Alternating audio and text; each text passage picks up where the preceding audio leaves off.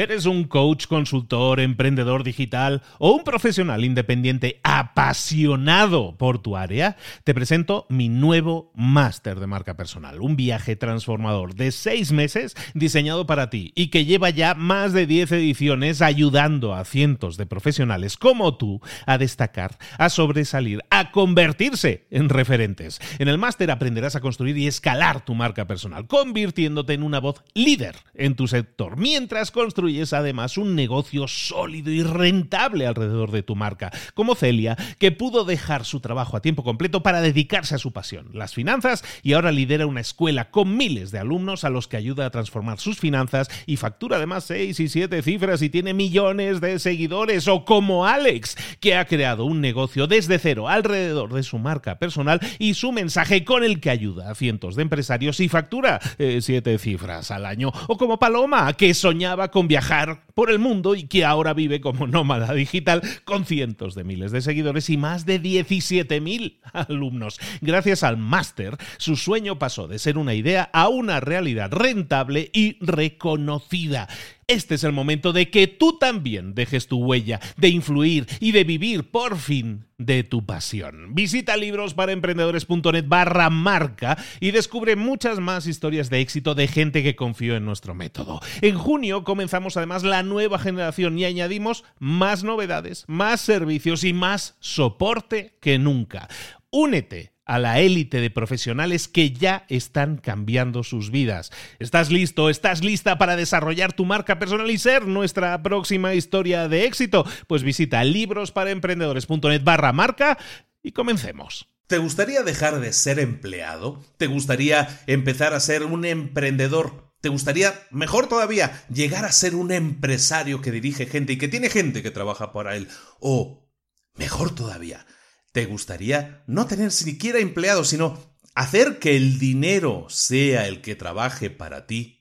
Pues así, con, un par o tres de frases, acabamos de recorrer lo que se llama el cuadrante del flujo del dinero, que es también el título del libro que vamos a revisar hoy, libro del señor Robert Kiyosaki, también autor del libro famosísimo Padre Rico, Padre Pobre, segundo libro que vamos a revisar de él en este nuestro programa, Libros para Emprendedores, que empieza ahora mismo. ¡Comenzamos!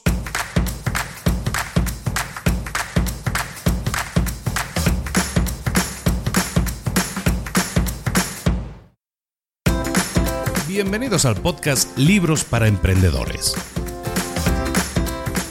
Para alcanzar el éxito en cualquier negocio que quieras emprender, debes formarte, debes estudiar, aprender para emprender. Y para ello, no hay nada mejor que un libro. En el podcast Libros para Emprendedores te ayudamos de tres maneras. Primero, seleccionando los mejores libros del mercado para ayudarte a emprender, a mejorar en tu emprendimiento. Segundo, te ofrecemos gratis un resumen de los puntos más valiosos explicados en cada libro. Y tercero, te damos finalmente pasos a seguir para poner en práctica todas esas lecciones aprendidas y así poder acortar tu camino hacia el éxito ya sea marketing, ventas, liderazgo, emprendimientos, mentalización, eh, vamos a analizar lo mejor de lo mejor, de los mejores libros del mercado y te lo vamos a dar todo bien masticadito y listo para ser aplicado. Soy Luis Ramos, empresario y emprendedor, y voy a acompañarte, si me lo permites, en este camino. Sin más, comenzamos. Muy buenas a todos, bienvenidos un día más a Libros para Emprendedores, el podcast en el que cada semana te traemos el resumen de un libro. ¡Eh! He dicho cada semana. Mentira, eso no es cierto. La semana pasada no ha habido episodio y, creo que por primera vez en muchos meses y no ha sido porque me haya tomado unas vacaciones, sino que ha sido simplemente, y, es una razón, ni buena ni mala, es la razón, es que he estado enfermito. Estuve dos o tres días así medio medio que no podía ni hablar y parecía como que hablaba así como como Epi, pero ahora eh, ya me he recuperado, más o menos. Todavía la voz la arrastro medio medio, ¿eh? Entonces, si, si lo notas, si la voz la notas un poco diferente, es una disculpa, pero es que estoy todavía en proceso de recuperación, estoy convaleciente. Pero bueno, seguimos trabajando y ya tenía yo ganas de sentarme de nuevo delante del micro. ¿Y por qué? Además, porque es un micrófono nuevo, es un Behringer que me acabo de comprar que me acaba de llegar, aparte con una mesa de mezclas también, que me acaba de llegar hace una semana o dos, y entonces estamos estrenando sonido. Entonces, como que es mucho mejor el, micrófono y eso hace que se escuchen ecos y, se escuche mejor, eh, demasiado bien. Por lo menos a mí me gusta, ¿no? Y también estamos grabando en Linux, estamos haciendo unas cosas nuevas, estoy como con muchos cambios, muchas pruebas, pero eso al final a ti no te, no, te tiene que importar. Lo que venimos aquí es hablar, como decía aquel, ¿no? Paco Umbral decía, yo vengo aquí a hablar de mi libro. Bueno, pues Hoy vamos a venir a hablar del libro de Robert Kiyosaki, El cuadrante del flujo del dinero. Un fantástico libro que este autor, este título, el título en inglés es Cash Flow Quadrant. Y, tiene mucho sentido que te recalque esto porque eh, Robert Kiyosaki se hizo muy famoso en los años, creo que 90, eh, cuando creó un juego, un juego que se llamaba precisamente Cash Flow, que significa flujo de dinero, eh, literalmente en inglés. Ese juego lo que hacía era ponerte en la situación de que estás en la carrera de la rata, y entonces pues hay unas casillas por las que vas saltando y lo que tienes que intentar es salir de la carrera de la rata, que es básicamente la estructura de varios de sus libros, salir de la carrera de la rata para pasar a unos estadios superiores en los que es más fácil ganar más dinero, más cantidades de dinero y trabajando menos.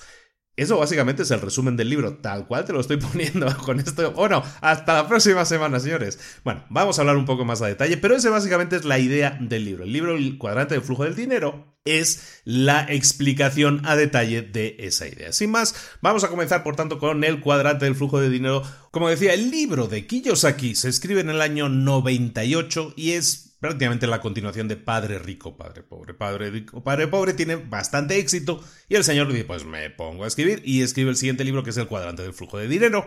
Segundo libro y considera continuación de Padre Rico. Bueno, el tema es el siguiente. El libro se divide en tres partes muy claramente diferenciadas. La primera parte es básicamente de conceptos. Te explica lo que es, eh, lo que es cada uno de los cuadrantes y toda una serie de conceptos que más que vamos a ver ahora.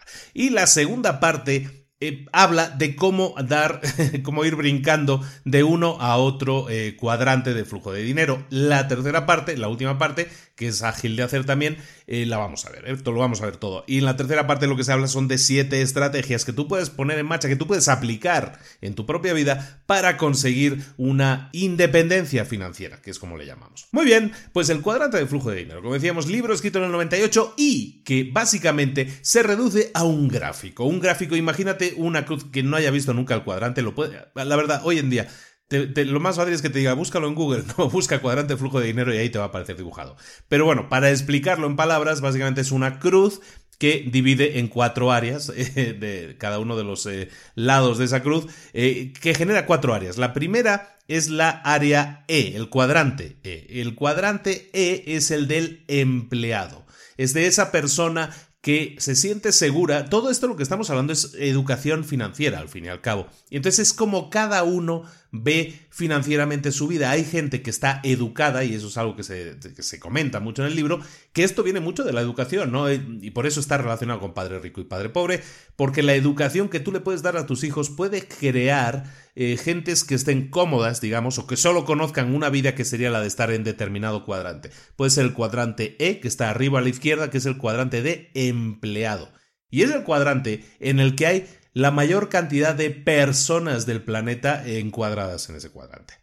¿Cuál es la idea de un empleado? Pues el empleado es esa persona que estudia, que luego que estudia una carrera y que su objetivo es tener un sueldo fijo cada mes, un sueldo seguro cada mes y con eso se siente seguro, esa persona se siente segura. El siguiente cuadrante está justo debajo, en la parte izquierda también, pero justo debajo, arriba es empleado, debajo de empleado está autoempleado. Autoempleado es una palabra que yo siempre le cambio el, nombre. Yo nunca digo autoempleado, yo digo solo emprendedor. ¿Te suena? Siempre hemos hablado en el podcast de los solo emprendedores. El solo emprendedor, el concepto de solo emprendedor es exactamente el mismo que eh, autoempleado. ¿Qué es un autoempleado? Pues es aquella persona que puede ser lo que llamamos en el mundo real un freelance, es una persona que trabaja, ofrece un determinado servicio a un determinado precio, pero que normalmente es una persona que trabaja sola.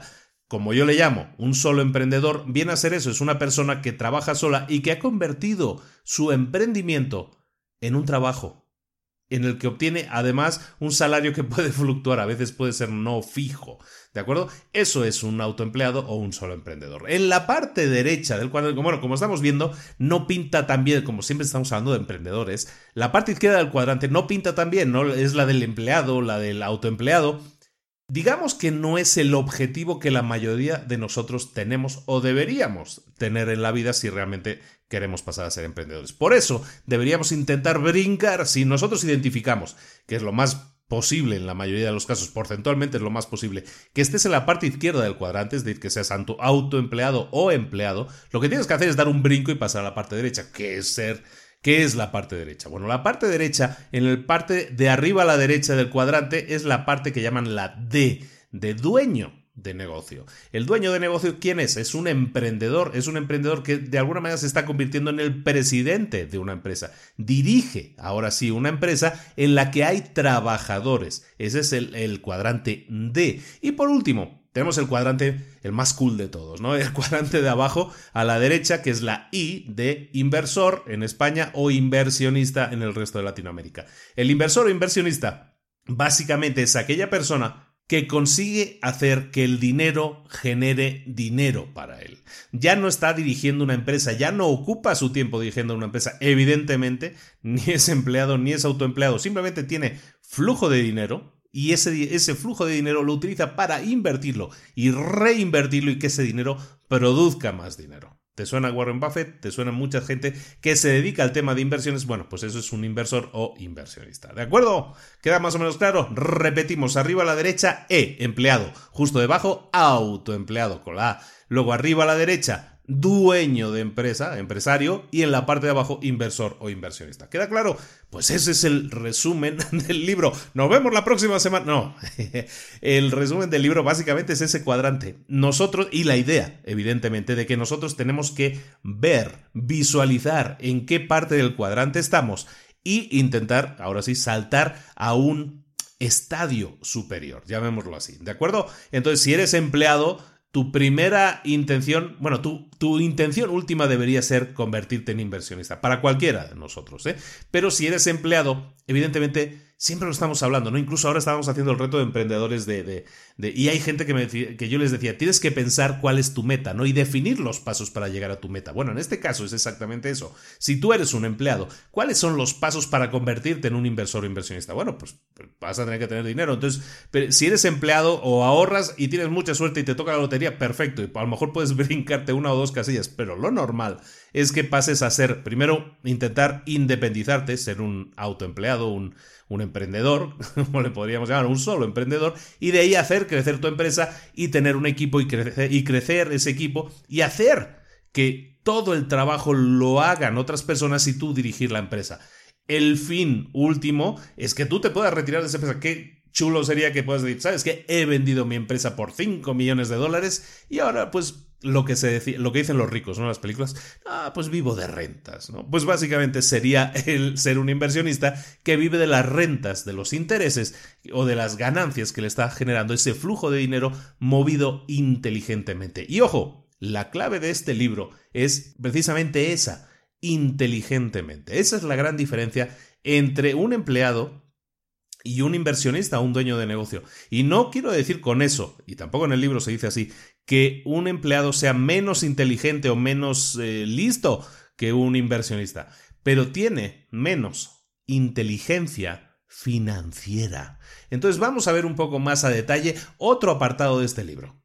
Y es uno bien interesante y en el que me quiero detener porque es algo, es un tema en el que siempre me exalto mucho. Y mira que soy bien tranquilo, ¿eh? pero me exalto mucho cada vez que hablamos de lo mismo, que es el tema de por qué la gente prefiere la, entre comillas, siempre hago comillas así en el aire, entre comillas, la seguridad financiera. ¿Por qué la prefiere la gente? Bueno, en la sociedad moderna estamos siendo educados para ser empleados. Tal cual, no hay más que hablar. Eso es así. Se nos educa para que lleguemos, nos sentemos en un sitio, estemos trabajando unas determinadas horas, hagamos unas determinadas tareas y luego nos levantemos y nos vayamos a casa. Eso lo llevas haciendo tú toda la vida desde que tienes tres años y vas a la escuela y te llevan allí, aunque sea en el jardín, aunque sea con los pequeños. Llegas, te sientas en una mesita, trabajas y te vas. Eso es para que te vayas mentalizando de qué es lo que te espera en tu vida. Así es como hemos sido educados. No te estoy dando ninguna novedad. Yo creo que todos básicamente hemos pasado por ese proceso, o la, gran mayoría. A lo mejor ahora ya no tanto porque hay gente que educa en casa y hace cosas muy diferentes, ¿no? Y también hay gente que está inquieta con el tema de la educación y quiere salir de esos paradigmas, ¿no? Pero en general, el 98.000% de la, de la población está educado para ser empleado. Tan simple como eso. Entonces, ¿por qué la gente prefiere la, entre comillas, seguridad financiera? Pues porque están educados para eso, están educados para saber que van a tener, pues como le llaman aquí en México, el domingo, ¿no? Que, que cuando llegue el fin de semana, tus padres te van a dar una, pues una una cierta cantidad de dinero para que te ah, porque si has hecho tus trabajos, has hecho tus tareas, todo eso, ¿no? Es exactamente lo mismo, todo es darle las vueltas al mismo concepto que es que estamos educando a nuestros hijos para ser empleados. Por eso es tan difícil encontrar emprendedores, porque no se les educa adecuadamente. Mi gran, mi gran batalla, siempre que hablo de este tema, me, me, exalto mucho porque mi gran batalla es que temas como el emprendimiento, temas como eh, marketing, como ventas, son tan necesarios. Hoy en día son herramientas básicas para cualquier persona y no se enseñan en ninguna escuela, en ninguna primaria, en ninguna secundaria. ¿Existe una carrera de ventas? Yo no la conozco, ¿no? O sea, todos son como cosas privadas que cada uno se monta, pero no existe algo reglado para que la gente por lo menos tenga una mínima habilidad. Oye, ¿verdad que te enseñan a sumar, restar, multiplicar, dividir? Bueno, pues lo mínimo que te deberían enseñar son herramientas sociales para que tú puedas plantarte delante de alguien y presentarle, este es mi proyecto, lo que se llama un pitch, o poder presentarle a alguien y decir, pues yo te vendo un coche, ¿no? Y tengas esas habilidades de alguna manera que todos tenemos dentro, pero que no se están desarrollando. Entonces, ¿por qué la gente prefiere la seguridad financiera? Porque la seguridad financiera para ellos es orientarse en el dinero en sí mismo, en los ingresos, por decirlo de alguna manera. Tú te enfocas en cuando yo entro a trabajar, yo qué sé, mi primer trabajo, yo me acuerdo que, mi primer, bueno, mi primer trabajo cobraba una miseria, ¿no? Pero digamos, ya cuando empecé a trabajar, entre comillas, profesionalmente, cuando acabé la carrera y cuando salí del, del servicio militar, entré a trabajar y ganaba yo al cambio deberían ser como, lo, voy a decir en euros, como unos 600 euros. Luego me ficharon en el banco y en el Deutsche Bank y yo fichaba eh, allá, ganaba, ¿cuánto era? Pues al cambio, mil euros, lo que hoy llaman un mil eurista. Lo que pasa es que estamos hablando del año 96 y mil euros no estaban tan mal y para un chico de 25 años. Entonces, de ahí vas subiendo y te y a donde estábamos hablando es que tú te centras en los ingresos, ¿no? Entonces, ¿cuál es la carrera que te espera a ti en la vida? Ir incrementando tus ingresos. Por eso la seguridad financiera mal entendida básicamente se centra en que tus ingresos tienen que crecer. Entonces tengo que seguir trabajando en esta empresa para conseguir una promoción, un ascenso, y en vez de cobrar mil, cobre mil quinientos, o cobre dos mil, o come tres mil, o come seis mil, y acabe mi vida con 65 años con una, entre comillas, jubilación dorada y a lo mejor llegué a ganar, si yo empecé a trabajar 40 mm, años antes y cobraba 600 euros, a lo mejor, wow, acabo mi vida 40 años después cobrando, en vez de 600, cobrando 6.000 euros con mucha suerte. Eso es la, ese es el pensamiento, esa es la, entre comillas, volvemos a decir, seguridad financiera que busca la gente. Ese es el crecimiento que a ti te espera en la vida, con mucha suerte, porque hay gente que empieza ganando 600 euros, y como están las cosas hoy en día, claro, yo te estoy hablando que de aquella estaba más o menos bien el asunto. Ahora que la cosa está medio en crisis en muchos países, a lo mejor si tienes suerte consigues el sueldo de los 600 euros, pero de ahí a que llegues a, a doblarlo, a 1200, te puedes echar media vida. Y yo no estoy exagerando nada. Entonces, eh, y estoy viendo virtualmente a gente que va diciendo sí con la cabeza. No, sí, sí, es cierto, es cierto. Y eso es totalmente cierto. Y eso es así. Entonces, la, entre comillas, seguridad financiera es orientarse, o mal entendida, ¿eh? es orientarse en nuestra educación y orientarnos en los ingresos, en buscar incrementar los ingresos y de esa manera lo que lograremos es mejorar nuestra calidad de vida, porque tenemos más ingresos, nos permite gastar más. Por eso se inventaron, entre comillas también, los emprendedores. ¿Qué son los emprendedores? Pues son las gentes que están inconformes con esa situación y que quieren más de la vida. No solo eso, no quieren simplemente decir, es que quiero ganar más dinero. Normalmente el, emprendedor que deja su trabajo solo porque quiere ganar más dinero, sigue teniendo esa mentalidad pobre, digámoslo así, esa mentalidad de pobre, del padre pobre, de que necesito ganar más dinero, necesito ganar más dinero, necesito ganar más dinero, ¿no? Y eso es algo que precisamente en las sesiones de coaching que hemos visto estas eh, dos últimas semanas también se ha hablado mucho, ¿no? La gente se centra mucho en quiero llegar a ganar eh, 10 mil dólares, ¿no? Quiero ganar eh, al mes 10 mil dólares o 5 mil dólares o lo que sea que uno quiera ganar, ¿no? Entonces, esa educación, no, no, nos flagelemos, eso es parte de nuestra educación, es, es un trabajo constante el que tenemos que hacer para librarnos de esos paradigmas, ¿no? Pero, como decíamos, para eso se inventaron los emprendedores, que son aquellas personas que se quieren salir del sistema, ¿no? Del sistema preestablecido para decir, no, yo no quiero ser igual que los demás, yo no quiero tener un sueldo fijo, yo quiero buscar más, a lo mejor más eh, salud mental, ¿sabes? O sea, sentirme mejor eh, psicológicamente, sentirme mejor, no tengo que responder a las órdenes de otros, eso me da una sensación mayor de libertad, poder hacer lo que realmente me gusta, que es crear algo y poder dirigir a un equipo de gente para hacer crecer ese algo hasta niveles insospechados, algo que yo no podría hacer dentro de una empresa. Eso es un emprendedor, pero claro, un emprendedor tiene el peligro de quedarse en ese estadio intermedio que yo llamo el solo emprendedor y que aquí llamamos el autoempleado. Y es que si te quedas, dices, no, pues yo salgo de mi área de confort, de mi sueldo fijo al mes y me monto mi propia empresita de, yo qué sé, de páginas web, siempre me viene el mismo ejemplo, ¿no? Uno que es ingeniero de eso, ¿no? Pues eh, te pones a montar páginas web y ¿qué pasa? Pues que eh, empiezas a crear páginas, empiezas a buscar clientes, empiezas a llevar las cuentas, empiezas a llevar y sin darte cuenta sigues trabajando tú y en vez de trabajar a lo mejor 8 o 10 horas, ya estás trabajando 14 horas diarias, o sea que súper ganancia y a lo mejor sí ganas más dinero. A lo mejor no, ¿eh? También puede ser que no ganes dinero, que no te salga bien el negocio. Pero si más o menos vas tirando, vas haciendo, te quedas como freelance y cobras por horas o cobras por proyecto. Y si tienes suerte y todo te va bien, pues sí, ganas más dinero, pero estás ahí haciendo un montón de tareas. ¿Por qué? Porque no logras dar el paso y te quedas en ese agujero que, que para mí es el ser un solo emprendedor o un autoempleado. Entonces lo que tienes que hacer evidentemente es enfocarte en conseguir ser una D, un dueño de negocio. Y de hecho eso, eso implica ya pasarse al lado derecho del cuadrante. Físicamente ya ves que hay un gran salto allí y ese pasarse al lado derecho del cuadrante significa ser dueño de negocio, dirigir a otras personas, dirigir el trabajo de otras personas para que ese trabajo sumado, esas horas de trabajo de cada, de cada trabajador que está en tu empresa sumado, genere un todo superior. Evidentemente, de ahí, de un negocio que funcione, de una idea bien aplicada, de, de ser tú un líder que haga que toda esa maquinaria funcione y esté bien engrasada tú te vas a beneficiar económicamente, te vas a beneficiar psicológicamente y vas a tener una mejor calidad de vida, que eso es al final a lo que uno busca. Y básicamente es lo que venimos hablando en los últimos veintitantos episodios de, de, cierto podcast llamado Libro para Emprendedores, que es que buscamos ser emprendedores, ¿no? No nos quedemos en ese camino del solo emprendedor. Siempre insisto mucho en eso. Yo creo que hacía ya un tiempo que no lo decía, pero es un, es un agujero en el que tú no quieres quedarte, te lo aseguro.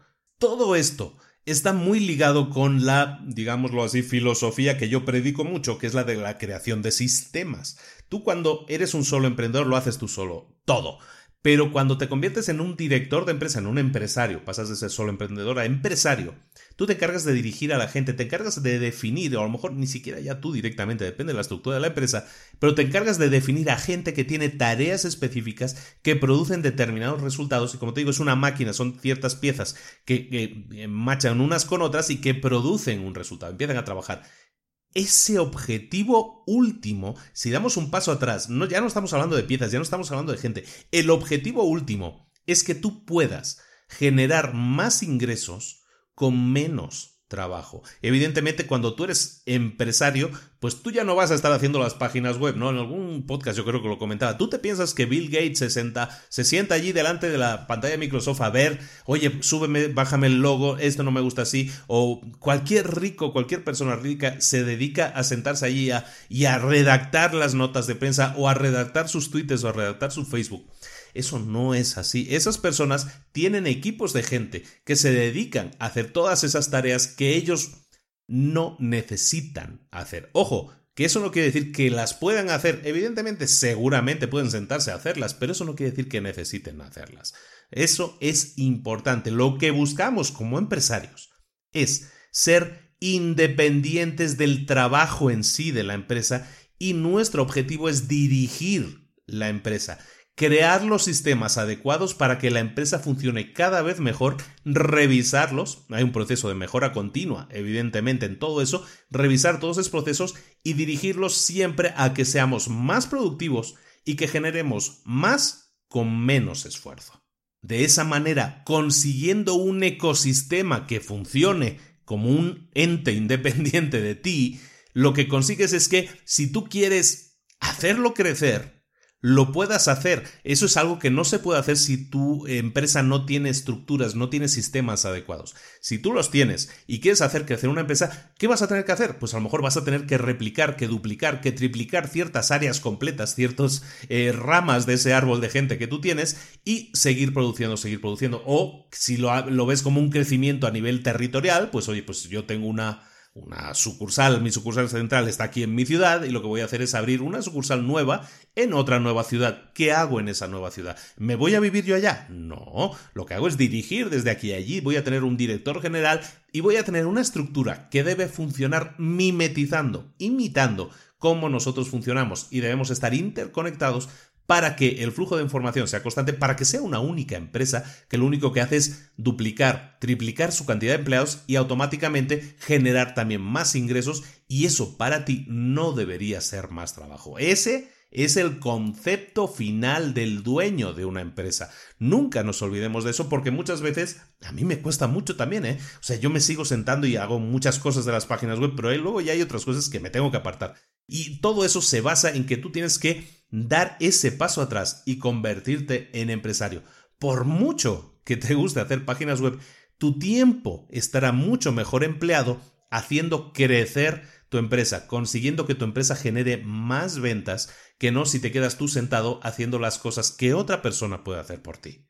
Y ahora nos hemos entretenido un buen rato hablando de empresarios, pero nos falta el último cuadrante, hablar un poco más de los inversores, de los inversionistas. Esos inversionistas, hemos dicho, son personas que manejan dinero, flujo de dinero, y hacen que ese dinero genere más dinero. Esas personas son las realmente ricas, las que no tienen que entretenerse a dirigir una empresa siquiera, que disfrutan de todo el tiempo libre y hacen con su vida lo que quieren, son auténticamente ricos y disfrutan de riqueza. ¿Qué es, por cierto, la riqueza? La riqueza, eh, ese está bien, el, el tema de la riqueza es interesante en cuanto a su definición. La definición que hacen en el libro es, por ejemplo, esta.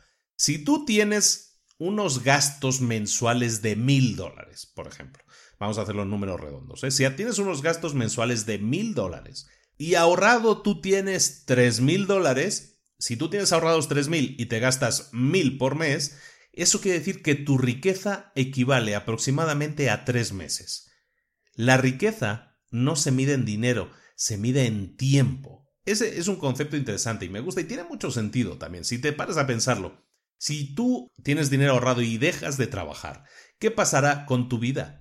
Pues tú vas a seguir teniendo gastos. Muchas veces yo hablo, y, es importante, hay muchas cosas que me vienen a la cabeza y las voy soltando también. Cuando hablamos de, de que, de, con mucha gente que la, con la que vengo hablando y que dicen, no, es que yo quiero ponerme a emprender, tengo esta idea de negocio, ¿qué hago? ¿Cómo lo hago, Luis? Bueno, pues yo te digo siempre, asegúrate de que tiene, antes de iniciarla, si tú tienes un sueldo seguro, que es pasar de empleado, mucha gente quiere pasar de empleado a empresario directamente, ¿no? A dueño, pero normalmente pasas a autoempleado. Pero, ¿a dónde iba? Es que cuando tú vas a emprender un negocio, yo siempre digo que es conveniente que tengas un dinero guardadito que te permita vivir, subsistir, que cubra todos tus gastos durante al menos seis meses. Eso quiere decir que si yo me pongo a trabajar, estoy trabajando, dejo de trabajar, sé que puedo estar seis meses sin ganar nada y no me va a pasar nada porque mis gastos están eh, cubiertos con el dinero que yo tengo ahorrado. Eso sí, a lo mejor cuando estoy en el mes 4 o en el mes 5 empiezo a estar un poco nervioso porque no está entrando dinero y ya se me está acabando el, guardado que tenía, ¿no? Entonces es importante medir la riqueza por el tiempo que nos permitiría vivir sin trabajar. Ese es un concepto interesante, me gusta y creo que es válido para medir muchas cosas. Y nos sirve en el sentido que eso es una ecuación que te permite pensar lo, siguiente. Lo que importa no es cuánto dinero ganas, sino cuánto dinero puedes conservar, puedes guardar, y cuánto tiempo ese dinero que tienes guardado va a trabajar para ti. Fíjate en el concepto, ¿eh? No es importante ganar 80 mil dólares al año. Lo importante es cuánto ¿cuántos de esos 80 mil dólares puedes conservar? Punto uno. Y segundo, ¿cuánto tiempo puedes hacer que ese dinero trabaje para ti? Ese es el gran concepto que a mí me gusta mucho de este libro y es algo que te puede dejar pensando un buen rato o, por lo menos a, a, mí me pasaría porque yo como empleado a lo mejor podría pensar, ah, pero es que ese es un cambio de paradigma muy grande porque claro, si yo gano em, 3 mil dólares al mes, tengo un súper buen sueldo, soy rico, ¿no? O sea, gano muchísimo dinero. No, porque ese dinero puede salir tan rápido como entra, puede desaparecer tan rápido como apareció, porque a lo mejor ganas 3.000 euros, pero automáticamente te entrampaste a comprar un coche mucho más caro, o te entrampaste pagando una, pues la letra, o estás pagando una hipoteca de una casa mucho más grande. Al final, resulta que sí tienes unos ingresos de 3.000 dólares, pero automáticamente para mantener el nivel de vida que te has pagado o que te estás pagando, necesitas obligatoriamente tener, seguir teniendo esos 3 mil dólares de ingresos. ¿Qué pasaría si tienes un mal año y, y, tu empresa cierra? Aunque no sea tuya, la empresa de tu jefe cierra y te quedas sin trabajo. ¿Cómo vas a hacer para mantener o para buscar esos ingresos de 3 mil dólares de nuevo? Eso es algo que te debería hacer pensar. En cambio, eh, temas, por ejemplo, nosotros que estamos más metidos en el tema de lo inmobiliario, lo que hacemos, y eso es algo que recomienda mucho Kiyosaki, es eh, que compres eh, temas inmobiliarios, ¿no? Que compres propiedades que a lo mejor están en ese, en ese momento en un buen precio y que te sirvan como inversión para de ahí generar pues ingresos pasivos, ¿no? Alquileres que estés alquilando esa casa, rentando esa casa y que obtengas un beneficio eso es la forma de mantener el dinero fijo, lo que estamos hablando. Ese dinero lo guardas, está guardado y está generando dinero, ¿no? El tema de inversión en, propiedades inmobiliarias es uno pues es una de las claves prácticamente de todos los libros de Kiyosaki, ¿no? Porque eso es en lo que él es muy bueno, ¿no? A lo que él se dedica y es lo que él presume, digamos también. Bueno, otra cosa en la que deberíamos pensar es en por qué, y, sale en el libro, ¿no? ¿Por qué hay tan pocos inversionistas entonces si es la mejor forma de vida? No se tienen que levantar a trabajar, ganan dinero sin tener que hacer nada, entre comillas. Pues por la misma razón que lo que estamos hablando de empleados, autoempleados, dueños de empresa e inversionistas, cada vez que vas subiendo en esa escalera, cada vez hay menos. O sea, ¿cuántos empleados hay en el mundo? Pues miles de millones, ¿no? ¿Cuántos autoempleados hay en el mundo? Muchos menos. ¿Cuántos dueños de empresa hay? Menos todavía. ¿Y cuántos inversionistas hay a comparación con dueños de empresa? Muchísimos menos todavía. ¿Por qué? Hay una razón que explica que esa, que esa escalera cada vez sea con menos gente cada vez que vaya subiendo en esos peldaños de la escalera. Y es el riesgo.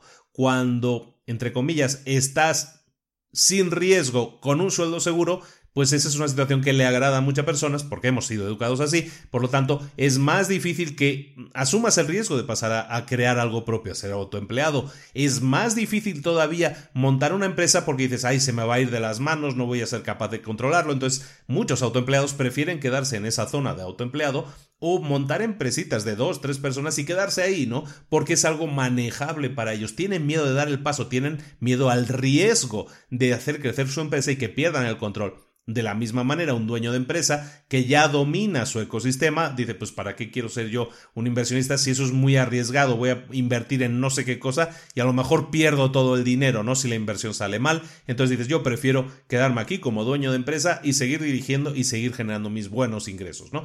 Esa es la forma de pensar que tienes en cada uno de tus cuadrantes y eso hace que te cueste dar el paso al siguiente cuadrante. Es el riesgo. El problema ahí es que ven a los inversores, a los inversionistas los ven como alguien que, que, que, se la juega, ¿no? O sea, como estos agentes de bolsa, las películas típicas de Hollywood de los agentes de bolsa, eh, pues compra, vende, ¿no? Y es así como alocados y todos drogados y todo eso. Y lo normal es que eh, precisamente los inversores, los inversionistas son las personas que corren menos, menos riesgos. Hay un libro muy interesante, ahora me viene a la cabeza, el libro de Tony Robbins, su último libro se llama Money, Dinero, y, habla, y habla, y hay muchas entrevistas con los hombres más ricos del planeta. Y es curioso cómo manejan el tema del riesgo, lo reducen al mínimo, ¿no? Eso es precisamente la diferencia de pensamiento que tienen. Un inversionista nunca va a arriesgar mucho, prefiere algo ser eh, mucho menos arriesgado, mucho más comedido a la hora de invertir que alguien que no es inversionista, que no es inversor y que dice, no, pues voy, a comprarme 50 em, acciones de Telefónica, ¿no? O lo que sea que, quieran hacer, es un ejemplo. ¿eh? Entonces, esa es la idea, ¿no? Que, que se ve al inversionista como alguien súper arriesgado que puede, mm, que está siempre en peligro de perderlo todo. En cambio, un inversionista es aquella persona que intenta reducir sus riesgos al mínimo.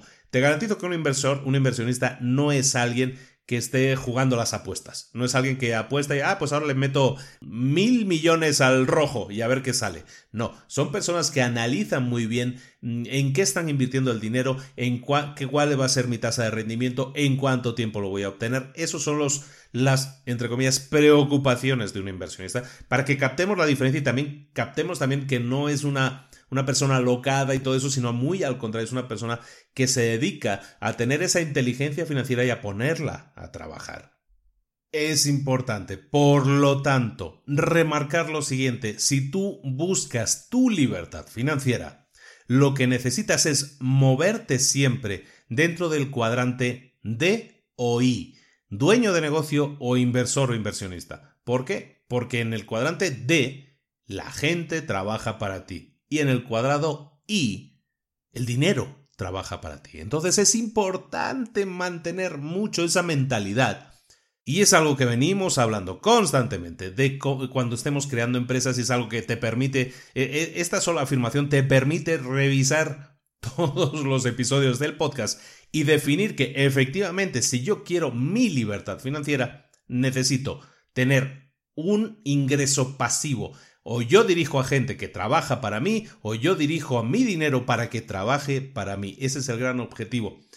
¿Y cómo hacemos para convertirnos en un D, en un dueño de empresa? Bueno, pues en el capítulo que, trata ese tema, eh, Kiyosaki te propone tres ideas. La primera es que encuentres a un mentor que te dirija en el proceso de convertirte en dueño de empresa. ¿Por qué? Porque un mentor lo que va a hacer es dirigirte según un sistema que a él le ha funcionado, un sistema que funciona que está probado y que te va a llevar a ser dueño de empresa. Una cosa, por lo tanto, sería buscar un mentor. La segunda opción es que busques comprar una franquicia. Lo que estamos hablando aquí cuando es un dueño de empresa, vuelvo a repetirlo, es el tema de los sistemas.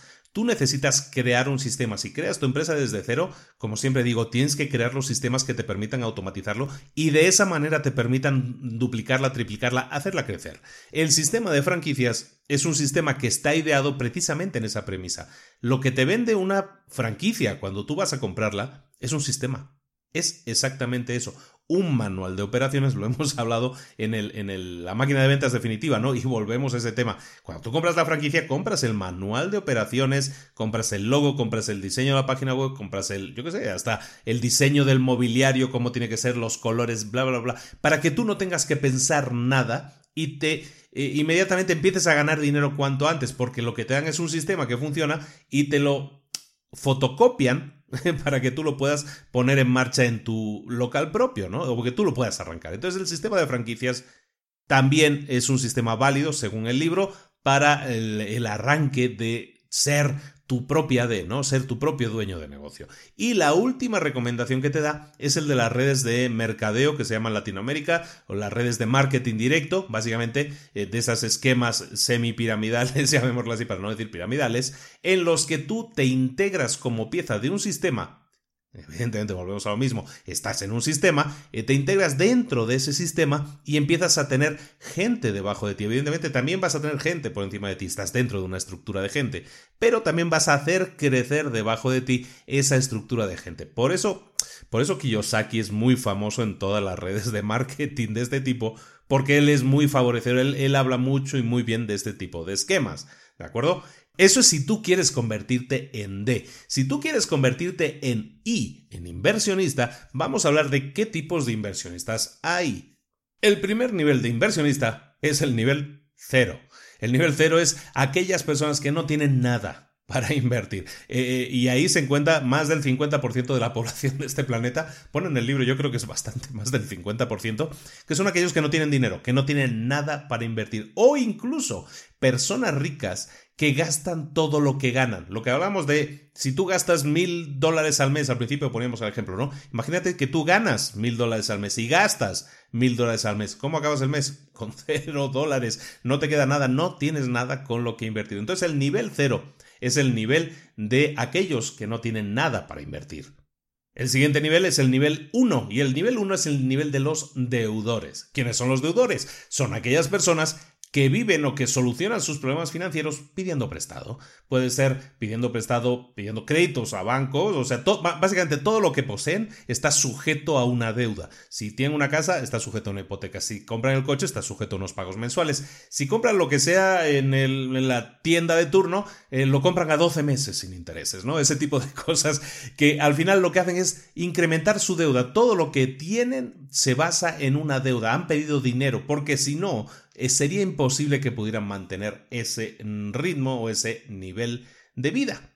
Y son esas personas que mencionaba yo al principio, en las que hablábamos de personas que están orientadas a pensar que el centro de la vida es ingresar más, ¿no? Ganar más dinero, tener un sueldo más alto. Y eso es un error, porque estas personas, y que son muchas, y que seguramente tú en la cabeza tienes a más de una ahora mismo, eh, esas personas lo que hacen es, cada vez que ingresan más, gastan más. Cada vez que ingresan más, se endeudan más también. Entonces, básicamente están en una rueda de la que no pueden salir porque cuanto más ganan, más gastan. Y nunca van a salir, nunca van a poder salir, nunca van a poder brincar y ser eh, alguien realmente poderoso económicamente porque siempre viven, están acostumbrados a vivir de deudas, a meter lo que llaman aquí en, en México tarjetazos, ¿no? O sea, pasarlo todo por la tarjeta o como digo, hacerlo en cómodos pagos, ¿no? En cómodos plazos. Y son personas que visualmente tú dirías, no, pues esta gente sí tiene mucho dinero, ves que mira, va con un Audi, ¿no? Seguramente ganan muchísimo dinero, pero fíjate que esas personas están a solo un paso, a solo un error de perderlo todo. ¿Por qué? Porque viven endeudados. Y entonces visualmente parecen que sean unas personas exitosas, pero ojito a eso, porque son personas endeudadas. Entonces, como te digo, les puede ir bien mientras le vaya bien, perfecto, pero están a solo un error, a solo un pequeño problema de perderlo todo. No es una situación em, que yo recomendaría. ¿De acuerdo? El siguiente nivel, el nivel 2, es el de los ahorradores. Son esas personas, las hormiguitas, son mis padres también, ¿no? Y los padres de la mayoría de nosotros, de mucha gente que se dedicaban a ahorrar, ¿no? Porque lo que tienes que hacer es ahorrar. Son personas que están acostumbradas a comprar en efectivo, ¿no? Si yo me quiero comprar algo, lo ahorro primero, ahorro para la tele, ahorro para la radio, ahorro para el coche, me gusta comprarlo en efectivo, no me gusta invertir porque quién sabe qué le va a pasar, qué van a hacer con mi dinero ahí dentro en el banco son las personas que más aman los bancos, porque los bancos viven de prestar dinero. Si tú mantienes tu dinero en el banco, ¿sabes cuánto te van a dar el banco? No sé cómo estén ahora las tasas en España, pero yo recuerdo cuando yo me fui de España, estaban por debajo del 1%, te daban poquísimo, o sea, lo más máximo, máximo de todo, a lo mejor era un 3%, ¿no? Si lo dejas el dinero en el banco. Cuando la inflación cuando la inflación en el, en el, país es de un 4, un 5% y a ti te da el banco un 3%, lo que pasa es que ese dinero que estás guardado está perdiendo valor. Estás perdiendo, literalmente estás perdiendo dinero. Por lo tanto, el tema de los ahorradores es algo que también habría que mirarse mucho, porque si en vez de ahorrar te dedicas a invertir en fondos, en algún tipo de, de acción que te diera más o menos, entre comillas, una, una buena rendibilidad, estarías, una buena rentabilidad, entonces estarías ganando bastante más dinero porque te digo, como ahorrador, lo que haces es automáticamente perder dinero. El dinero en el banco es dinero que va devaluándose, que va perdiendo valor. Es muy fácil de saber. O sea, si tú metes 100 dólares hoy en el banco y los sacas eh, de aquí a 10 años, a lo mejor te han dado, a lo mejor sacas, yo qué sé, 110 dólares, ¿no? ¡Wow! Súper rico te puedes hacer con 110 dólares. De aquí a 10 años sacas esos 110 dólares y ¿qué te va a pasar? ¿Qué vas a poder comprar hoy con 100 dólares y qué vas a comprar de aquí a 10 años con 110 dólares. Seguramente mucho menos de lo que puedes comprar ahora. ¿Por qué? Porque el dinero está perdiendo valor. Entonces cuidado con el tema de los ahorradores. Ah, cuidado. Es un tema que hay que tener cuidado para que no la gente no es consciente de que el dinero metido en el banco sin moverlo, sin invertirlo, sin hacer nada con él es un dinero que pierde valor. El siguiente tipo es el nivel, siguiente nivel es el nivel 3, los inversionistas entre comillas inteligentes. Esos son aquellos que sí, que invierten, que invierten en su fondo para, la, para la vejez, en el 401 que, que llaman en Estados Unidos, eh, que invierten en Afores, que lo llaman aquí en México, o bueno, vamos, que tienen, están invirtiendo para la vejez y están invirtiendo para el retiro, tienen planes de pensiones, están invirtiendo en fondos de inversión. Son personas que, que llaman en el libro, entre comillas, inteligentes, porque pues sí, están invirtiendo, pero no tienen educación financiera. Son clase media que básicamente se dedican a invertir y quiero dejar ahí el dinero y que me vaya produciendo. Y lo invierten en un fondo de inversión, pero no invierten inteligentemente porque no tienen educación financiera, no son lo que se llama inversores eh, sofisticados. El siguiente nivel es el nivel 4, los inversionistas de largo plazo. Esto sí, estos inversores, estos inversionistas sí saben, conocen de la necesidad de invertir y saben que tienen que invertir en instrumentos de inversión y lo hacen de manera conservadora porque lo hacen a largo plazo. Siguen estrategias conservadoras, saben de la necesidad de invertir y, lo más importante, diseñan un plan de inversión a largo plazo y se basan en ese plan para tomar todas sus acciones y decisiones sobre temas de inversión. El siguiente nivel, el nivel 5, es el que llama inversionistas sofisticados. Son aquellos que dominan mucho el tema de las inversiones, practican estrategias de inversión más agresivas, más arriesgadas, por eso les llaman sofisticados, pero no dejan de ser eh, gente que tiene una base de finanzas muy fuerte, son, vienen de una, de una base de educación financiera conservadora y lo que hacen es que tienen una gran cantidad de ingresos y los pueden dedicar una parte de ellos, normalmente menos del 20%, a inversiones un poco más arriesgadas o como llaman en el libro, sofisticadas. Y por último está el nivel 6, que son los capitalistas. Los capitalistas son excelentes dueños de empresas, son excelentes inversiones, eh, inversores, inversionistas. ¿Por qué? Porque son gente que son capaces de, de crear una empresa o de crear una inversión que todos los demás de los que hemos estado hablando antes van a comprar. Ellos son los que crean las empresas, ellos son los que crean las inversiones, los fondos. Eh, hay muy pocos, hay muy pocos eh, en el planeta, pero los que hay se encargan de generar todo el movimiento, toda la música a la que los otros bailan, al ritmo de la música de los otros bailan en qué nivel te encuentras tú. Eh, si te encuentras en el nivel 6, llámame, hablamos y me explicas cómo llegar al nivel 6. Lo normal es que en la mayoría, la mayor parte del planeta nos estamos moviendo entre el nivel 0 y el nivel 3, 4 como mucho. Entonces, eh, en esos niveles, en el nivel 3, 4 es en el que, en el que muchos aspiran a estar, pero ni siquiera somos capaces muchas veces de soñar para poder así aspirar a llegar a niveles 5 o a niveles 6, ¿no? Entonces es interesante muchas veces saber la clasificación, cómo se mueve el mundo a esos niveles y aunque sean cosas que a lo mejor están fuera de nuestro control, porque ni siquiera sabemos lo que son, ni siquiera sabemos cómo llegar, no tenemos esa educación financiera, que sepamos que existen, que hay gente que existe así, lo hemos visto muchas veces poco, pero las hemos visto, pero que existen y están ahí arriba de todo, moviendo con sus hilos eh, todo el mercado financiero mundial.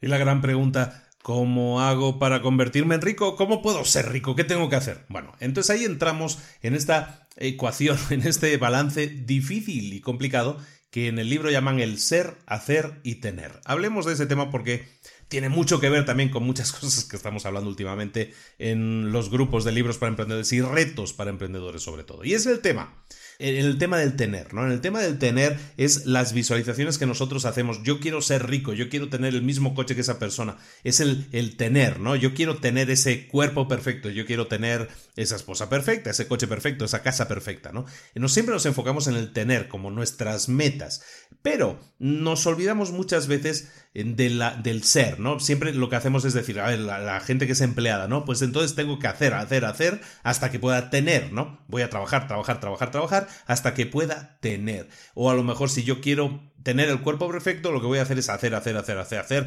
ciertos ejercicios hasta que tenga ese cuerpo. En cualquiera de estos casos, ¿no? incluso en el tema de, de, yo quiero jugar muy bien al golf, ¿y qué es lo que hacen primero? Comprarse unos palos de golf, ¿no? Se centran en comprarse los palos de golf pensando que con eso ya están mucho más cerca de su objetivo y eso para nada los acerca a su objetivo, normalmente los acerca a las deudas. Y es porque no se centran en el ser. El ser es básicamente la mentalización que tú necesitas para convertirte en los pensamientos positivos, las reafirmaciones, la inteligencia emocional que tienes que usar para convencerte a ti mismo de que tú eres dueño de esas cosas incluso antes que tenerlas. Es lo que en los retos para emprendedores estábamos llamando las visualizaciones. En esas visualizaciones tú te visualizas a ti mismo teniendo ya esas cosas, esa mentalización. Es algo que parece así como muy elevado, no muy yo, pues espérate, yo soy de números, ¿no? No, no, pero es que esto es así, o sea, tú tienes que mentalizarte, todo pasa por tu cabeza, todo. Tus limitaciones están en tu cabeza, tus eh, capacidades están en tu cabeza, a donde puedas llegar, todo está en tu cabeza. Entonces, si tus pensamientos son limitantes, lo que tienes que hacer es trabajar en romper esos límites, ¿no? Entonces, todo pasa por el ser, eh, primero en tu cabeza, a continuación eso te va a permitir hacer lo necesario para tener, que es el tercer paso, lo que tú sueñas tener, ¿no? Pero todo pasa por el primer paso en el ser, pero simplemente es el paso que la mayoría de la gente no hace. Por eso la mayoría de la gente que hace dieta fracasa. Por eso la mayoría de la gente que hace, que intenta jugar al golf fracasa y no juega bien. Por eso la mayoría de la gente que intenta ser rico no lo hace bien. Porque ven a ricos y dicen, ah, pues es que se invirtió en tal empresa, yo también voy a invertir en tal empresa. Y lo que hacen es empezar por el hacer, en vez de primero empezar por el ser, ¿no? Tener la educación financiera necesaria que te permita visualizar tus metas de una manera ordenada para saber qué pasos tienes que hacer para al finalmente tener unos resultados. Y seguimos hablando del ser, hacer y el tener. Y lo que vamos a hablar ahora es precisamente, hemos hablado un poco del ser, ¿no? Que todo empieza en nosotros, en nuestras limitaciones en la cabeza. Lo que tenemos que hablar ahora es del hacer y del tener. ¿Qué tenemos que hacer? Bueno, según que yo aquí en el libro, él lo menciona de esta manera, nosotros tenemos que convertirnos en el banco.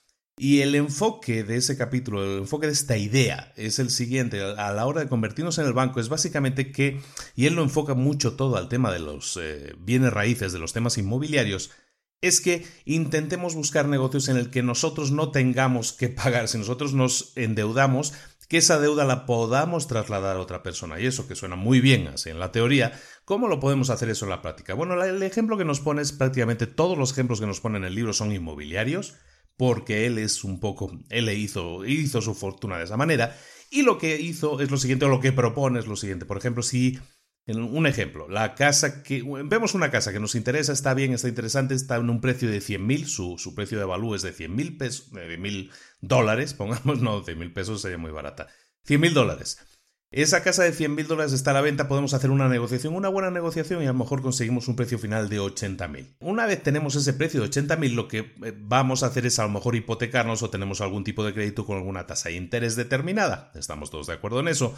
El tema es el siguiente, él lo que hace es automáticamente esa deuda le intenta traspasar a otra persona. ¿Cómo? Pues poniendo la casa en venta. Y la casa la pone en venta a 100 mil dólares, de nuevo, que es su precio de mercado lo que hace es dar facilidades de pago. A lo mejor en vez de, dar, lo que en México le llaman un enganche, ¿no? Un primer pago inicial grande, lo que hace es ofrecerlo con un pago inicial muy pequeño. Él lo que busca es esa deuda que él tiene, que son pagos mensuales de la hipoteca que adquirió, poder matarlos de alguna manera y tener alguna clase de beneficio mediante algún otro tipo de, venta. En este caso, pudiera ser alquiler, incluso si el, el monto del alquiler pudiera cubrir el pago mensual de hipoteca que él tiene que hacer. En resumen, él compró una casa en 80.000, la está pagando en hipoteca y la vuelve a vender por 100.000 dando facilidades de pago. Con lo que consigue que otra persona se quede, entre comillas, con esa deuda, o sin comillas, ¿no? Se esté quedando con esa deuda y él, esa persona le estará pagando él, a lo mejor incluso con la misma tasa de interés, con el mismo tipo, pero le está pagando sobre un precio de 100 mil dólares. Y claro, si te están pagando una hipoteca a ti por 100 mil dólares y tú la estás pagando por 80 mil, lo interesante ahí es que entonces tú vas pagando, o sea, te están patrocinando a ti el pago de la hipoteca que tú adquiriste. Es en definitiva, tienes una deuda, pero no te está afectando económicamente y en cada pago mensual tú estás recibiendo una ganancia, pues a lo mejor en este caso un 20%, o sea, si tú estabas pagando, me invento, mil dólares de hipoteca, a lo mejor el, que te la compró la casa te está pagando 1.200, con lo que tú cada mes sigues ganando dinero, en este caso los 1.200.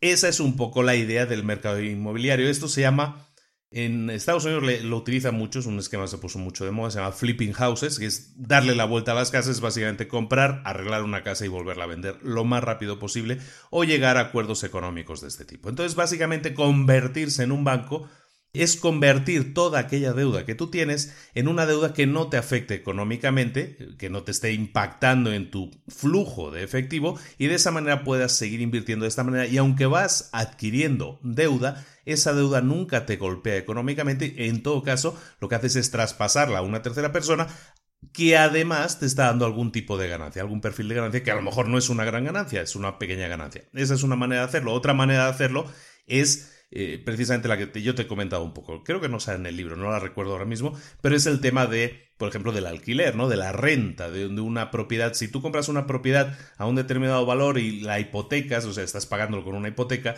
tú la puedes poner a alquiler, a la renta y te va a dar unos ingresos mensuales fijos.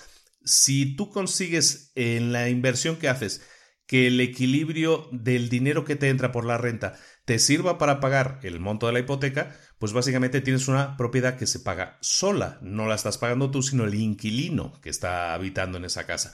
Entonces ese es otro esquema Evidentemente necesitas un poco más de inversión, pero estás invirtiendo en una propiedad que seguirá siendo tuya y que se está pagando por el uso, por el usufructo, mejor dicho, por el usufructo de esa propia propiedad.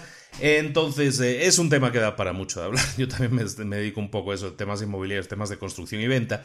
Entonces ahí podríamos estar sentados mucho rato hablando de eso, pero hay muchos esquemas que al final lo que buscas, en, cualquiera de esos esquemas hay esquemas de compra de terreno, de subdivisiones de terrenos, vender una parte, hay muchos esquemas de los que se puede hablar, pero lo que buscan en cualquier caso es lo mismo, que cualquier inversión que tú hagas en la que se genere una deuda, sí, evidentemente tienes la propiedad, pero con una deuda asociada a ella, que intentes traspasar esa deuda inmediatamente a una tercera persona y buscando el esquema que sea necesario que se permita utilizar para que esa deuda no te afecte a ti de ninguna manera y entonces puedas eh, seguir invirtiendo con una deuda acumulada sí, pero que se paga entre comillas sola.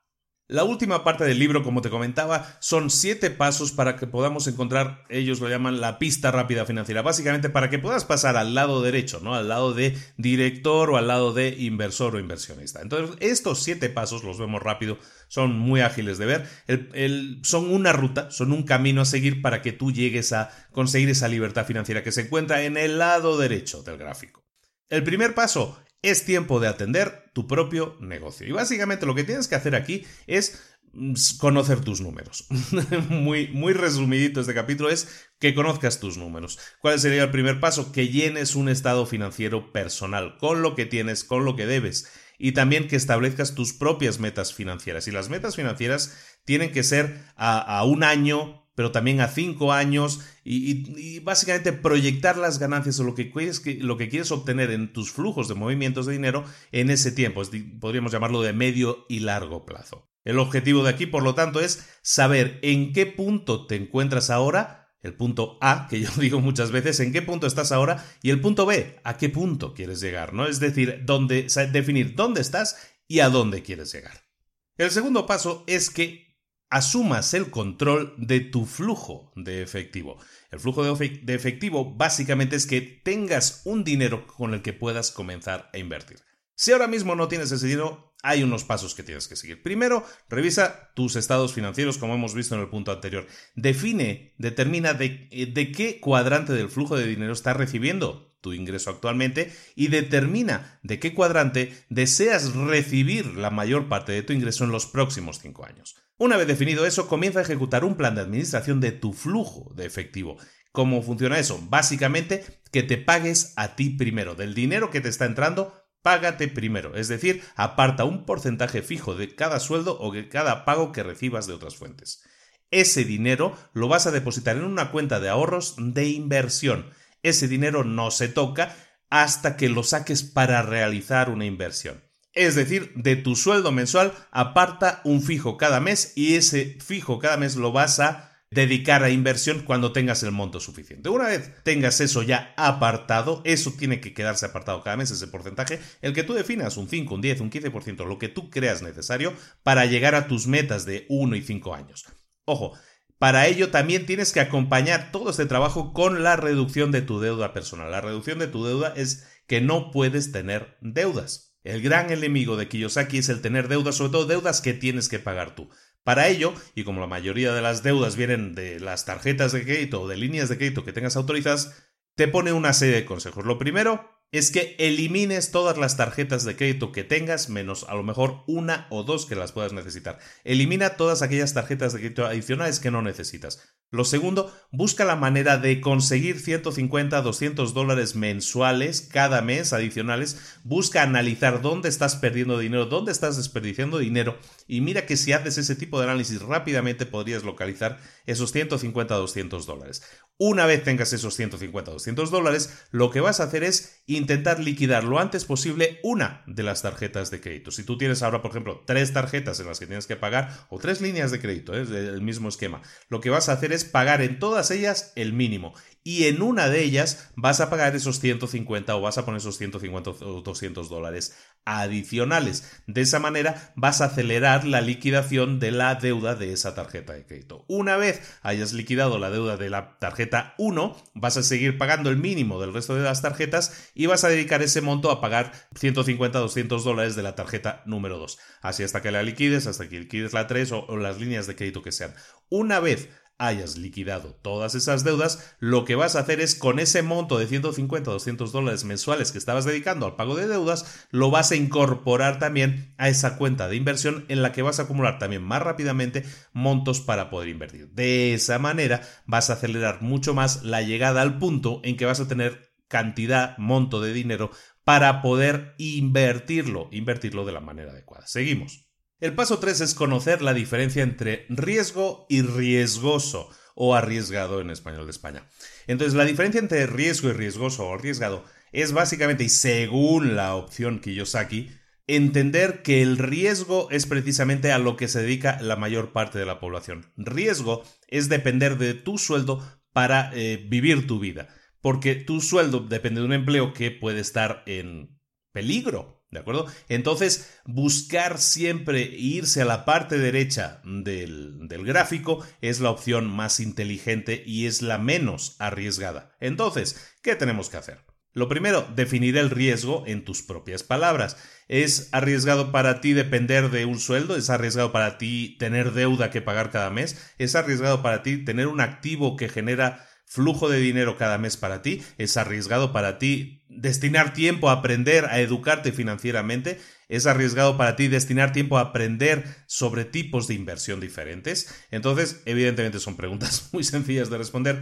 el objetivo de aquí es que te eduques, que dediques semanalmente 5 horas, es lo que te pone aquí, es decir, una hora diaria de lunes a viernes, a leer la sección de negocios de tu periódico, a escuchar noticias financieras, a escuchar programas educativos sobre inversión o educación financiera, que leas revistas o informes financieros. También te propone que juegues al juego llamado Cashflow, evidentemente, que es propiedad suya. Básicamente, en resumen, es que te eduques financieramente para entender bien lo que los conceptos de los que hemos estado hablando aquí de qué es lo arriesgado si estar dependiendo de un sueldo y vivir al día, como se dice, vivir pagando los gastos o buscar un tipo de inversión que te genere dinero de entrada continuamente para que tú no tengas que depender de tu empleo y puedas ser o un director de una empresa o puedas dedicarte en último caso a ser un inversionista.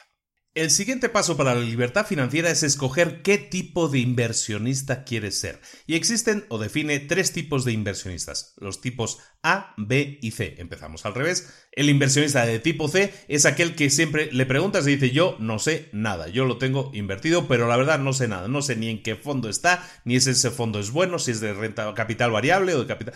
Da igual, él no sabe nada de eso, es el tipo de inversionista C. El tipo de inversionista B es aquel inversionista que busca respuestas, que busca apoyarse en alguien, en algún experto, en algún eh, asesor financiero que le diga, pues debes invertir en esto o en esta otra cosa, este fondo te conviene más por tu perfil y bla, bla, bla. Es decir, que busca asesoría a la hora de invertir. Y luego está el tipo A de inversionistas, que son aquellos inversionistas que buscan problemas, pero ojo a la definición, que buscan Problemas no quiere decir que son gente problemática o que busca complicarse la vida, al contrario, es gente que busca dónde hay problemas para invertir ahí. Gente que esté apretada, por ejemplo, y que tenga mm, una deuda que no pueda asumir y que esté vendiendo su casa, por ejemplo, esa es una gente que está en problemas. Ahí es donde él aconseja que vayamos a invertir porque estaremos invirtiendo en gente que tiene problemas, conseguimos una ganancia porque al estar la gente apretada no tiene la posibilidad de negociar contigo, entonces estás consiguiendo a lo mejor una casa, en este caso, a un muy bajo precio.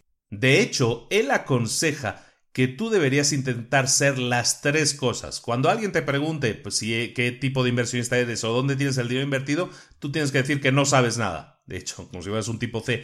Eso es cuando te preguntan, pero cuando tú quieres invertir, lo que debes es buscar la asesoría de un experto en inversiones. Serías un tipo C. Y además, siempre puedes estar buscando oportunidades, debes estar abierto y atento a oportunidades de tipo A, es decir, gente que esté apretada, que esté en problemas, a la que en ese es el punto, ese es el lugar en el que tú deberías buscar poder invertir. Entonces, en, esta, en este capítulo, él lo que aconseja es que te formes, que asistas a seminarios, clases de finanzas, que busques anuncios sobre temas inmobiliarios y busques gente que pueda estar apretada, ahorcada o que esté buscando salir rápido de un problema, que te entrevistes con asesores financieros, que veas qué recomendaciones están, te están dando y que analices un poco cómo funciona esa recomendación, si ha funcionado bien en el pasado, y básicamente que siempre estés con la antena dispuesta a recibir cualquier tipo de información financiera, que estés escuchando activamente cualquier tema que tenga que ver con inversiones, con patrimonio, temas de inmobiliaria, temas de bienes raíces, y todo eso te va a generar un interés porque cada vez vas a saber más sobre esos temas, entonces vas a seguir sabiendo más, vas a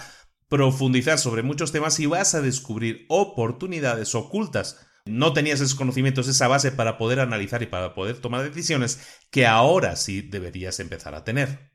El paso 5 es muy sencillo y muy simple, muy fácil de entender. Busca mentores, busca ejemplos, modelos a seguir, para que puedas aprender de ellos. Eso es lo que hace un mentor. Te guía, te aconseja, vive una vida que a ti te gustaría vivir o tiene unas experiencias o unos conocimientos que a ti te gustaría tener. Entonces, busca mentores, busca esos modelos de conducta, aprende de ellos. También te dice que busques modelos de conducta inversos, es que localices a personas cuyas experiencias tú no quieras vivir.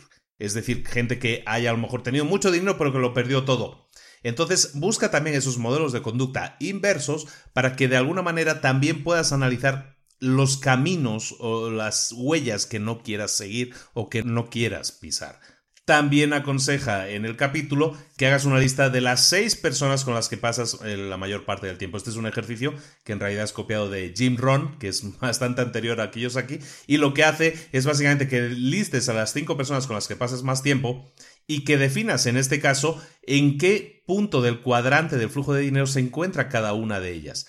Si las seis personas con las que pasas más tiempo están en el mismo cuadrante del flujo del dinero en el que a ti te gustaría estar, entonces estás bien.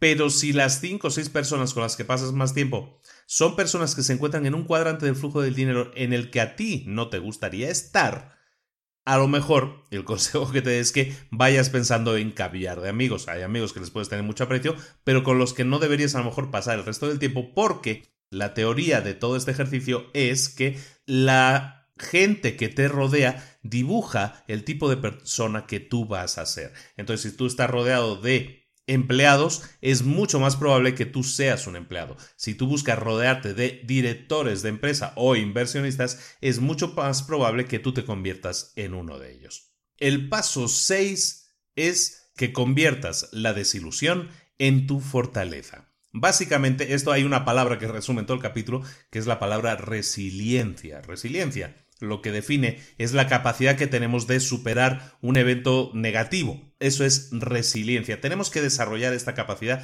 ¿De qué manera? Bueno, tenemos que aprender a cometer errores y asumirlos como tal. No debemos esperar siempre ilusionarnos en que todo va a salir bien. Si enfrentamos las cosas de esa manera y fallamos en algo, el golpe es eh, traumático, es mucho más fuerte. Si nosotros entramos a un negocio, a una inversión o a lo que sea que entremos, con las miras a que podemos fallar, a que pueda suceder que no nos salga bien ese negocio, entonces estamos bajando las expectativas, estamos bajándole al tema de la ilusión. Eso, ese enfoque nos permite ser más fuertes. Tenemos que estar dispuestos a cometer errores. Tenemos que estar dispuestos a lo mejor no invertir a lo loco, invertir a lo mejor una pequeña cantidad y probar a ver si algo funciona antes de invertir en grande. Pero el tema aquí, el tema clave, es un, tema que en todo lo que yo hablo siempre se resume con una frase, que es pasa a la acción. Aquí en el libro la frase que él dice es que actúes, que no te quedes quieto, que estés dispuesto a cometer errores y que estés dispuesto también a, no cometerlos. Es decir, que te enfrentes con una posibilidad de que pueda salir bien o puede salir mal cuando te enfrentes a algo. Básicamente esa es la capacidad de resiliencia que tienes que desarrollar. El último paso, el paso 7, es el poder de la fe. Y no es nada muy religioso ni muy elevado, es que creas en ti mismo o en ti misma, que tengas fe en ti mismo, que te mentalices, como hemos visto en retos para emprendedores también, que te mentalices a dónde quieres llegar, que te digas a ti mismo lo que quieres hacer, que dejes de un lado un poco la negatividad y que te centres en lo que puedes hacer, en lo que eres capaz de hacer, que te convenzas a ti mismo. El poder de las palabras es muy importante. Puedes hacer con unas frases repetidas frases positivas, puedes generar energía positiva que te permita enfrentar las cosas de otra manera. Entonces debes tener fe en ti mismo, debes tener confianza, debes creer en ti. Todos venimos a este mundo con las mismas capacidades, todos venimos a este mundo con las mismas reglas, jugamos con las mismas reglas, tenemos la misma cantidad de horas, tenemos la misma cantidad de tiempo. Evidentemente uno empieza de un peldaño más bajo y otro de un peldaño más alto, pero eso es algo que puede subsanarse que puede saltarse. Los obstáculos están para ser saltados, para ser superados, para pasar a la acción e intentar saltarlos. Y a lo mejor, si tú empiezas una carrera de obstáculos, a lo mejor la primera carrera te tropiezas con todos, pero a lo mejor de aquí a un entrenamiento, de aquí si sigues probando y sigues probando, vas a llegar a un punto en el que ya los obstáculos llegas, los enfrentas, saltas por encima de ellos y sigues volando hacia tu meta. ¿De acuerdo? Básicamente es mm, elevado a veces hablar de estas cosas, pero es de lo que estamos hablando siempre, es de creer en ti mismo y de intentar ver cómo eres tú mismo o tú misma la que se pone sus propios límites por miedo al fracaso, por miedo a fallar. Ten fe en ti mismo y vas a ver que no hay obstáculo que no puedas superar.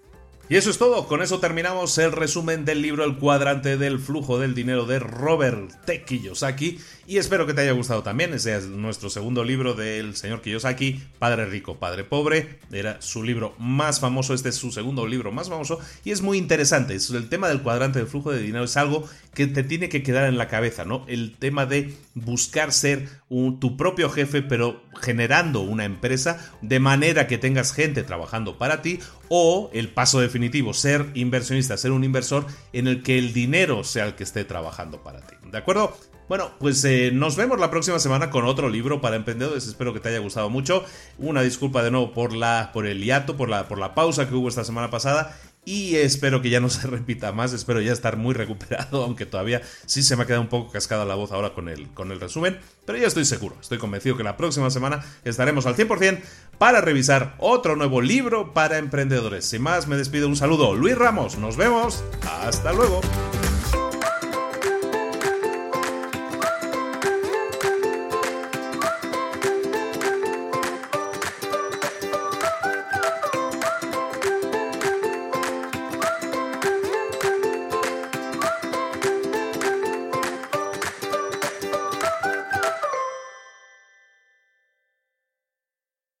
¿Eres un coach, consultor, emprendedor digital o un profesional independiente apasionado por tu área? Te presento mi nuevo máster de marca personal, un viaje transformador de seis meses diseñado para ti y que lleva ya más de 10 ediciones ayudando a cientos de profesionales como tú a destacar, a sobresalir, a convertirse en referentes. En el máster aprenderás a construir y escalar tu marca personal, convirtiéndote en una voz líder en tu sector, mientras construyes es además un negocio sólido y rentable alrededor de tu marca, como Celia, que pudo dejar su trabajo a tiempo completo para dedicarse a su pasión, las finanzas, y ahora lidera una escuela con miles de alumnos a los que ayuda a transformar sus finanzas y factura además seis y siete cifras y tiene millones de seguidores, o como Alex, que ha creado un negocio desde cero alrededor de su marca personal y su mensaje con el que ayuda a cientos de empresarios y factura eh, siete cifras al año, o como Paloma, que soñaba con por el mundo y que ahora vive como nómada digital con cientos de miles de seguidores y más de 17.000 alumnos. Gracias al máster, su sueño pasó de ser una idea a una realidad rentable y reconocida.